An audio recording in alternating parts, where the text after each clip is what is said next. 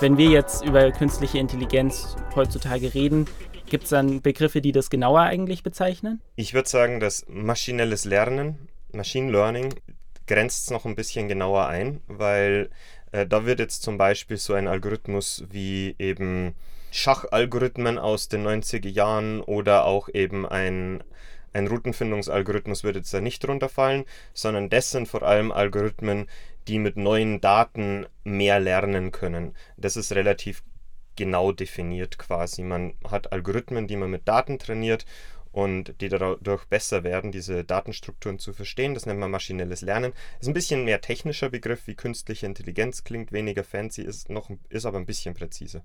Kannst du uns grob erklären, wie eben solche Maschinen lernen können? Ja, ja, kann ich grob erklären. Also das einfachste Beispiel für Machine Learning Algorithmus würde ich sagen, ist, wenn man eine Gerade an ein paar Daten ranfittet in so einem Plot. Man hat so ein paar Punktwolken und man versucht eine Gerade oder aber auch ein sehr kompliziertes neuronales Netzwerk. Und, und was man Stell dir mal vor, weil äh, das sind jetzt natürlich sehr technische Begriffe. Ja. Wenn du das Ganze jetzt deiner Oma erklären würdest, ich weiß nicht, ob deine Oma vielleicht mhm. auch Computerfreak ist, aber mal angenommen, sie ist es nicht, wie würdest du der erklären, was quasi der Unterschied zwischen irgendeinem anderen algorithmischen Programm mhm. und einem äh, Machine Learning Programm ist? Bei einem anderen algorithmischen Programm überlegt sich eigentlich der Programmierer ganz genau, was das Programm tun soll. Und dann schreibt er quasi ein Rezept. Also ein Algorithmus ist ja quasi ein Rezept, wie ein Kochrezept, wo eigentlich genau drin steht, was passieren soll. Während bei einem Machine Learning Programm überlegt sich der Programmierer nur sehr, sehr grob, was der, was der Algorithmus tun soll.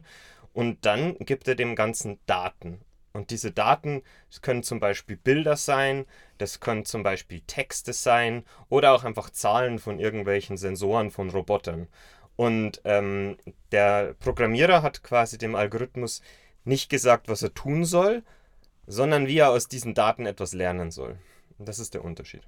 Was kann ein KI auf keinen Fall lernen oder gibt es dort irgendwelche Begrenzungen oder dauert das einfach nur noch Zeit, bis es sich entwickelt? Äh, ich glaube, es es gibt Sachen, die kann eine KI nicht lernen, weil es mathematisch unmöglich ist.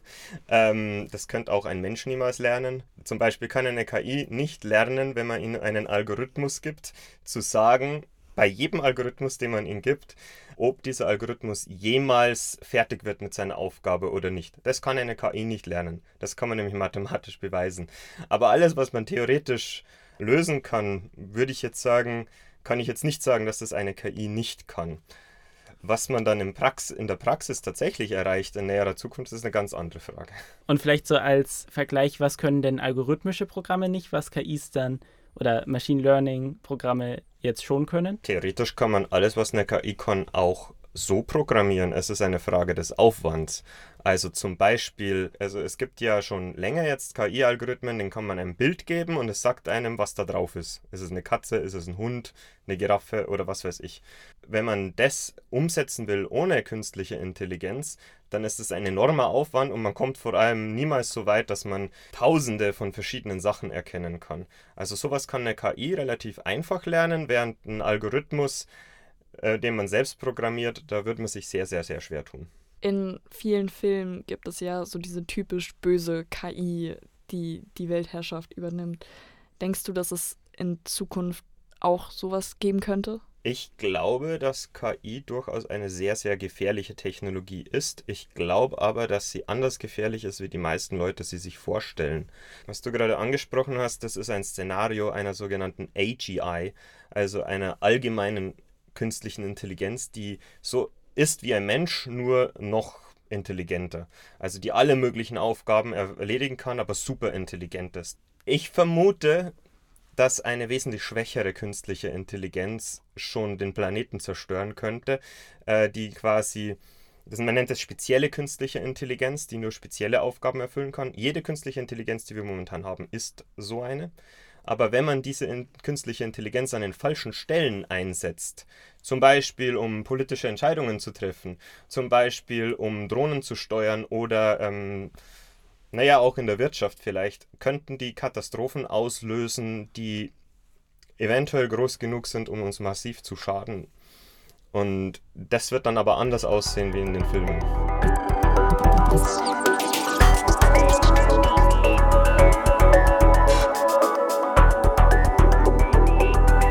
Eine Schattenseite, die ja jetzt schon eigentlich, ich glaube, gerade so in den Anfängen von KI immer mal wieder aufgetreten ist, ist, dass es Stereotype reproduziert und in Extremfällen gibt es dann so Beispiele wie, dass KI-Systeme Bilder von dunkelhäutigen Menschen als Affen bezeichnen. Mhm. Wie kann sowas passieren?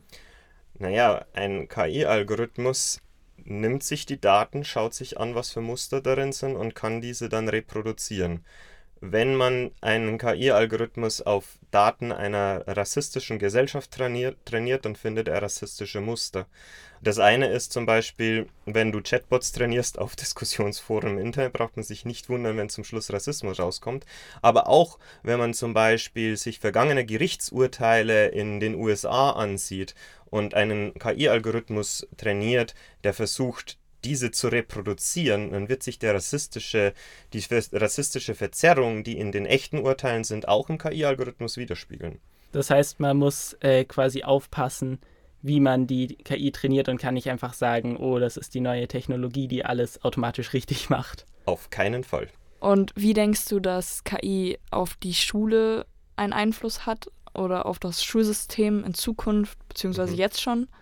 Ich denke, es stellt die Schule vor eine gewaltige Herausforderung, nämlich äh, das momentane Schulsystem mit Aufsätzen und Benotungen kann man ein bisschen hacken, wenn man im Hintergrund KI hat. Also ich weiß noch, dass als ich damals in die Schule ging, mussten wir in der Kollegstufe viele Integrale lösen. Ein paar Jahre später gab es dann Wolfram Alpha im Internet, das nicht nur gelöst hat, sondern einem auch noch den Lösungsweg aufgezeigt hat. Naja, inzwischen ChatGPT könnte einen Aufsatz schreiben, besser wie es die meisten Schüler hinbekommen. Das ist das eine, das heißt, man kann sozusagen gute Noten bekommen, ohne selbst etwas zu lernen. Andererseits denke ich, das sind ja Tools, die einen emporheben können.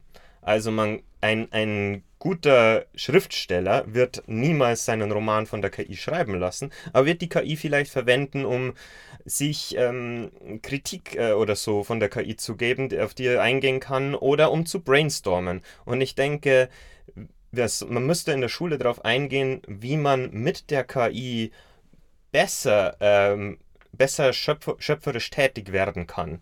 Und naja, ob man das dann noch gut benoten kann, ist eine andere Frage. Du hast ja jetzt vom Schriftsteller erzählt, der äh, niemals sein Buch von der KI schreiben lassen würde. D generell gibt es ja jetzt momentan äh, große Sorgen im Kreativbereich, dass quasi kreative Berufe von KI-Programmen einfach ersetzt werden können. Meinst du, die Sorge ist berechtigt oder meinst du, es gibt immer noch so ein gewisses menschliches Element, was nicht so einfach ersetzbar ist? Ich glaube, die Antwort ist, sie ist sowohl berechtigt, als auch es gibt ein menschliches Element, das nicht ersetzbar ist. Denn ähm, viele Künstler, wenn die Geld verdienen mit ihrer Kunst, dann muss das menschliche Element nicht drinnen sein, weil man zum Beispiel ein Logo designt für eine Firma oder ein Buchcover designt und ähm, letzten Endes da kann man zwar vielleicht einen sehr guten schöpferischen Aspekt mit reinbringen, aber der ist eventuell irrelevant für die wirtschaftliche Verwertung. Andererseits, und das habe ich selbst gemerkt, wenn ich einen Text schreibe, ich kann versuchen, den von der KI schreiben zu lassen, aber was bringt mir das? Dann steht dann da ein Text, momentan mehr, eher mehr oder weniger mittelmäßig, aber der sagt ja gar nicht, was ich sagen will. Wenn ich einen Text schreibe, will ich etwas sagen und die KI nimmt mir nicht ab, herauszufinden, was ich sagen will. Ich habe dann einen sehr guten Artikel gelesen von Ted Chiang, das ist einer meiner Lieblingsautoren, und der hat gesagt, der Unterschied zwischen dem, wenn eine KI einen Text schreibt und ein Mensch ist, der erste Entwurf einer KI ist eine gute Version einer schlechten Idee. Der erste Entwurf eines Menschen ist eine schlechte Version einer guten Idee.